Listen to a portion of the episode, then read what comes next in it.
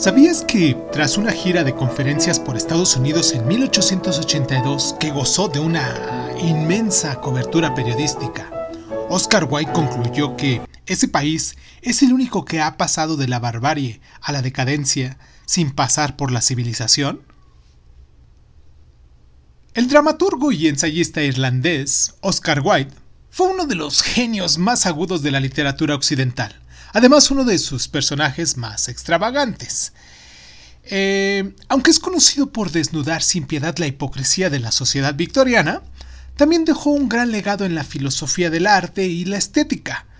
Además, su entretenida vida personal fue tan fascinante como toda su obra, y sus excentricidades lo hicieron enormemente famoso en su época. Él nació en Dublín en el seno de una familia culta. Estudió en el Trinity College, en Oxford, donde se especializó en literatura clásica y poesía. En la universidad no tardó en hacerse un nombre como escritor, además de adoptar el afectado comportamiento y ostentoso modo de vestir que se convertiría en su sello personal. Desde sus primeros días como universitario se sintió fascinado por el concepto del propio arte, que es por qué es importante y qué papel debería desempeñar en la vida y en la sociedad. Wilde se identificó con el movimiento estético que floreció en Europa a finales del siglo XIX y creyó firmemente en el concepto del arte por el arte. El arte que no necesita ni justificación ni objetivo concreto alguno para poder existir. Wilde Escribió la mayor parte de sus libros en la última década del siglo durante una fiebre de productividad, ya que su primera obra fue una novela eh, llamada El retrato de Dorian Gray, que la hizo en el año de 1890, si no me equivoco, en la que el cuadro de un superficial joven se va transformando con el paso del tiempo para reflejar su corrupción y su vejez. Sin embargo, Oscar Wilde es famoso sobre todo por sus obras de teatro, por sus comedias de salón, en las que su mordaz ingenio deja en evidencia las actitudes de las costumbres de la sociedad británica opulenta.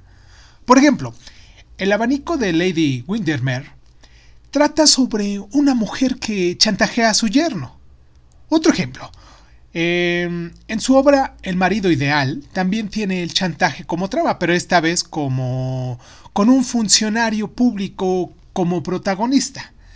Sin embargo, mm, su obra maestra es sin duda la importancia de llamarse Ernesto, esta que se hizo, si no me equivoco, también en el año de 1895, que es un enredo de identidades con dos resbaladizos jóvenes, dos jovencitas y una hilarante y condescendiente dama de la nobleza como meramente protagonistas. Como suele ser habitual, en Wilde la obra está salpicada de secretos y malentendidos. El autor ataca a sus víctimas con una sátira inteligente en lugar de burlas o insultos. Los diálogos constituyen una prodigiosa fuente de citas, pues los personajes no cesan de soltar epigramas que son tan ingeniosos como sustanciosos. Al meteórico ascenso de Wilde durante la última década del siglo, le siguió una caída estrepitosa, y aunque estaba casado y tenía hijos, no escondía su homosexualidad, y en el año de 1895 fue llevado a juicio por mantener una relación indecente con el hijo de un miembro de la nobleza. Murió en el año de 1900, al iniciar el siglo, tras cumplir una condena de dos años de trabajos forzados que le debilitaron su salud y su animosidad de forma considerable, prácticamente y sin un céntimo.